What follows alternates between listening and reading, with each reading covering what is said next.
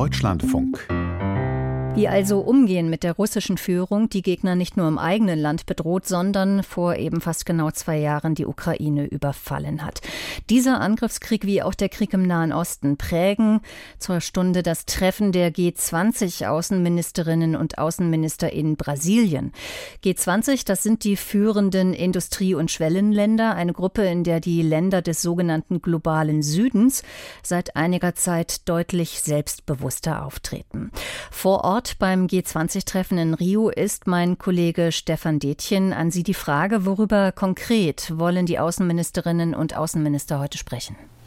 Das ist eine Agenda, Barbara Schmidt-Matern, äh, eine Agenda der brasilianischen Präsidentschaft der G20-Gruppe, die sehr stark die Anliegen und Bedürfnisse der Länder des globalen Südens widerspiegelt, als deren starker Fürsprecher sich Brasilien traditionell versteht. Da geht es um Fragen der globalen Gerechtigkeit, um den Klimaschutz, aber vor allen Dingen immer wieder um den Ausgleich von Lasten, Belastungen zwischen den reichen Ländern des Nordens und den aufstrebenden und ärmeren Ländern des Südens. Es geht etwa um die Regeln für Kreditvergaben. Die Länder des Südens wünschen sich, dass die weniger stark an äh, Vorgaben gekoppelt werden. Es geht um Schuldenentlastungen und es geht, das ist eines der wichtigen Themen, um eine Reform der Finanzinstitutionen, etwa der Weltbank und auch um eine Reform der Vereinten Nationen, eine Reform des Weltsicherheitsrats, in dem die Länder des Staates des globalen Südens auf eine stärkere Vertretung äh, pochen und da gibt es ja dann auch Überschneidungen äh, mit der deutschen Diplomatie, die sich ja ebenfalls dafür einsetzt. Hm. Kommen wir zunächst noch mal auf die anderen Teilnehmer zu sprechen, nämlich China und Indien. Die sind nicht vor Ort. Sie haben ihre Teilnahme abgesagt bei G20. Warum? Ja, sie haben sie jedenfalls auf der Ebene ihrer mächtigen Außenminister abgesagt. Wang Yi und äh, Ramanajan Jaishankar, den wir gerade auch bei der Münchner Sicherheitskonferenz alle beide äh, erlebt haben, die sind nicht hier nach Rio zum G20-Gipfel gekommen. Auch Saudi-Arabien nimmt nicht auf Ebene Außen, des Außenministers äh, teil. Das wird hier sehr stark notiert und ich denke, man kann das lesen als einen Konkurrenzkampf innerhalb der Gruppe der Länder des sozialen, äh, des, äh, des globalen globalen Südens, in der wir verschiedene Foren erleben, etwa auch die BRICS-Gruppe unter chinesisch-russischer Dominanz lange gestanden, die neue Mitglieder aufgenommen haben. Und insofern sehen wir da verschiedene Formationen, in denen diese Länder des sogenannten globalen Südens ihre stärkere Macht, ihre stärkeren Gestaltungsansprüche auf globaler Ebene durchsetzen möchten.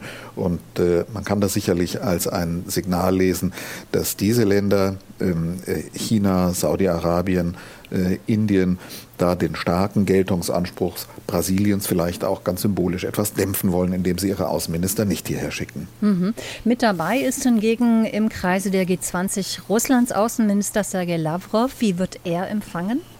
Ja, der wird äh, sicherlich freundlich empfangen werden. Für den ist äh, die Teilnahme an diesem G20-Gipfel der Abschluss einer Lateinamerika-Reise. Er war bei verbündeten Ländern, bei in Venezuela, in Kuba, in Nicaragua gewesen. Und äh, für Lavrov, für Russland ist das immer wieder auch eine Gelegenheit für die eigenen Positionen zu werben. Es gibt äh, dann sozusagen Randevents, Abendessen. Da sitzt er dann jedenfalls nicht am Tisch der westlichen Staaten, aber nutzt das sicherlich dann, um viele Gespräche mit anderen Ländern zu sprechen, um deren Gunst, um deren Zustimmung Russland wirbt. Hm. Wir haben nicht mehr viel Zeit, Herr Detchen. Kurz noch die Nachfrage. Deutschlands Glaubwürdigkeit äh, ist angekratzt, vor allem bei den Staaten des sogenannten globalen Südens. Was steckt da dahinter? Ja, das bezieht sich natürlich auf den, auf den Nahostkonflikt. Deutschland hat ja lange in diesen Ländern seit, des, seit dem russischen Überfall auf die Ukraine dafür geworben, regelbasierte Ordnung, das Völkerrecht anzuerkennen. Da hat sich die Stimmungslage, seitdem sich Deutschland nach dem 7. Oktober, dem brutalen Überfall der Hamas auf den Süden Israels so deutlich an der Seite Israels positioniert hat, hat sich die Stimmung geändert.